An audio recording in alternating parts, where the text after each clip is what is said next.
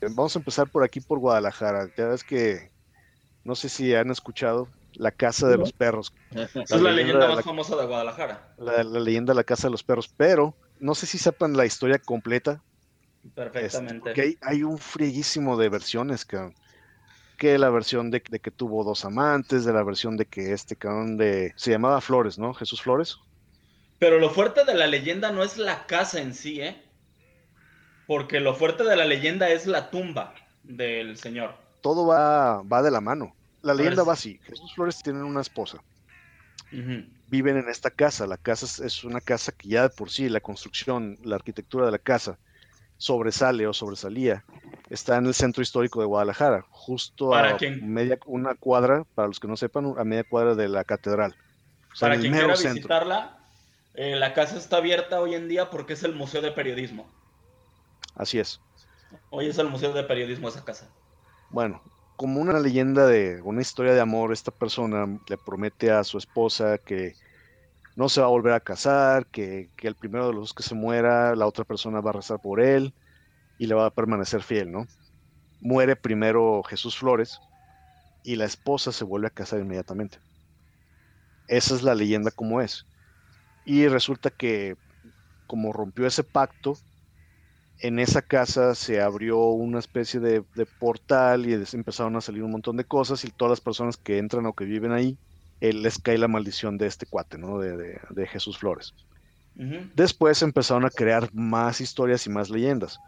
Obviamente la más famosa, la de los perros, ¿no? Que a la medianoche cobran vida, eh, o el espíritu de los perros, que son dos perros que están a manera de gárgola en la parte era alta. Lo que iba a comentar, que se conoce como la casa de los perros, porque así como antes se utilizaba poner en las, en las azoteas, en la fachada, eh, gárgolas o, o figuras así, esta casa tiene dos perros de mármol, creo, o de cantera, eh, dos estatuas de perros porque eran, le gustaban mucho, creo que eran estatuas de, su de sus mascotas, un rollo así, pero tiene dos estatuas en lugar de gárgolas de perros, en la tres, ¿no? Dos o tres.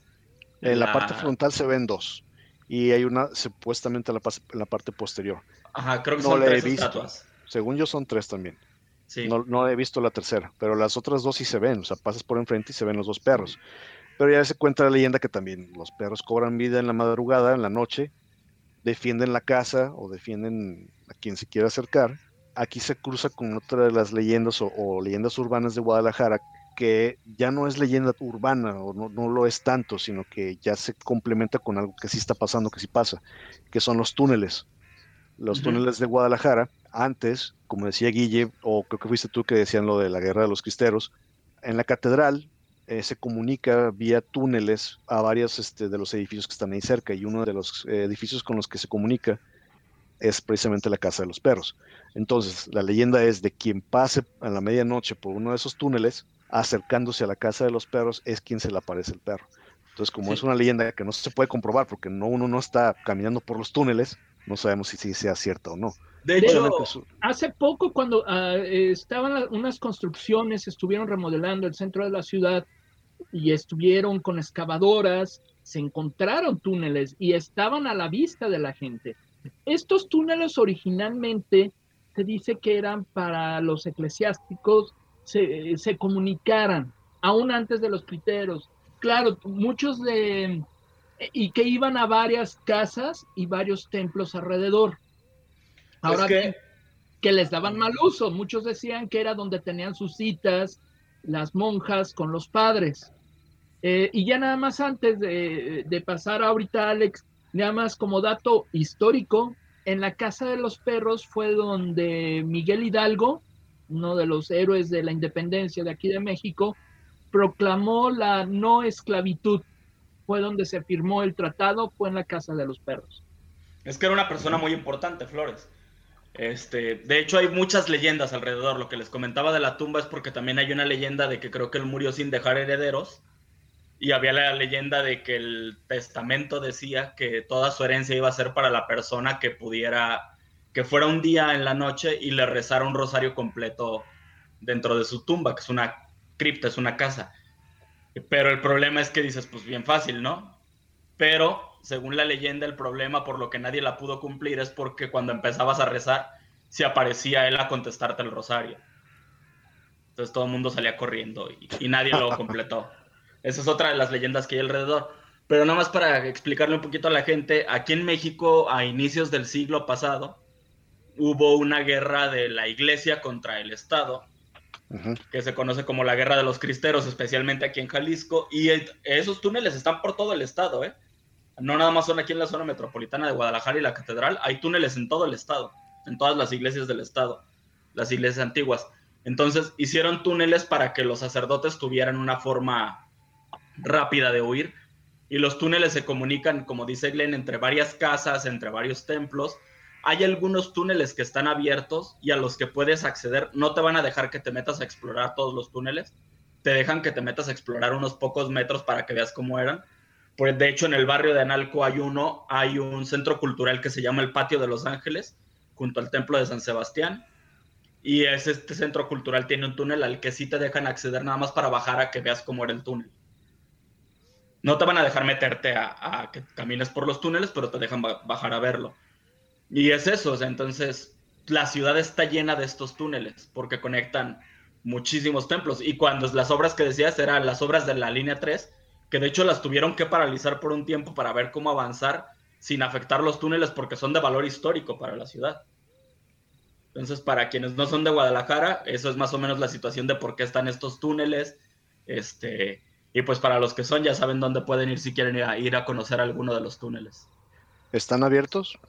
El, del, el del Centro Cultural El Patio de Los Ángeles, antes de la pandemia sí estaba abierto, pero no lo podías recorrer, te dejaban bajar a verlo. Mm. Y a meterte los primeros metros nada más. Recorrerlo no. No es como las catacumbas en París, de que puedes entrar y... No, lo que pasa es que son muy viejos y toma en cuenta que se construyeron en medio de una guerra, entonces eh, no tienen una estructura muy segura que digamos varios de esos túneles. Eh, hay algunos en los que con algún permiso de las autoridades culturales, si justificas el motivo por el que los vas a recorrer, sí te dejan meterte.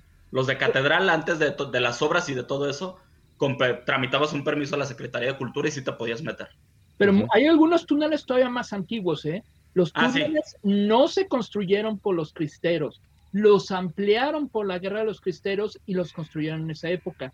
Pero muchos de los túneles originales están desde, de, pues desde que se construyó la Catedral de Guadalajara, desde los inicios de la ciudad.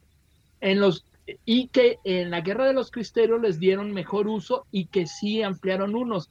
Tengan en cuenta que eh, ahora sí, logísticamente la guerra, la guerra cristera no duró tanto tiempo como para poder haber construido toda esta red de túneles. Ya estaban, nada más, uno los ampliaron, otros los escarbaron, o sea, y ya estaban en desuso, los escarbaron, pero sí, fueron muy usados en esa época.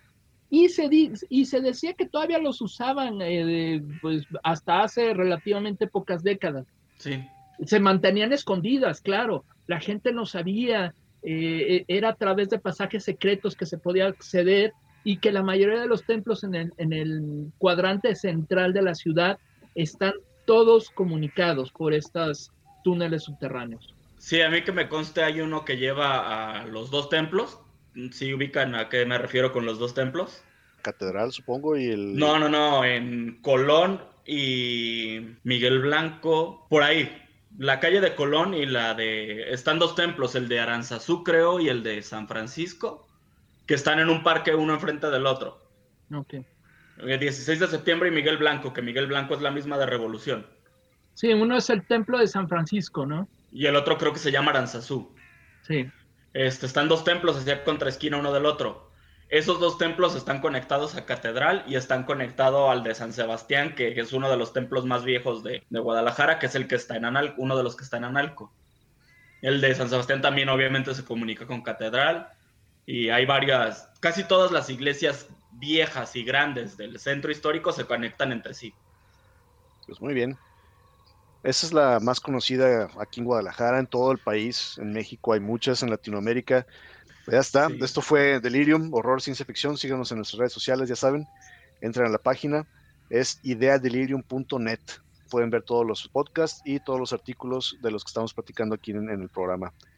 Y también pueden encontrar el podcast en prácticamente todas las plataformas, ya saben, Spotify, Google, Amazon, iBox, en todas.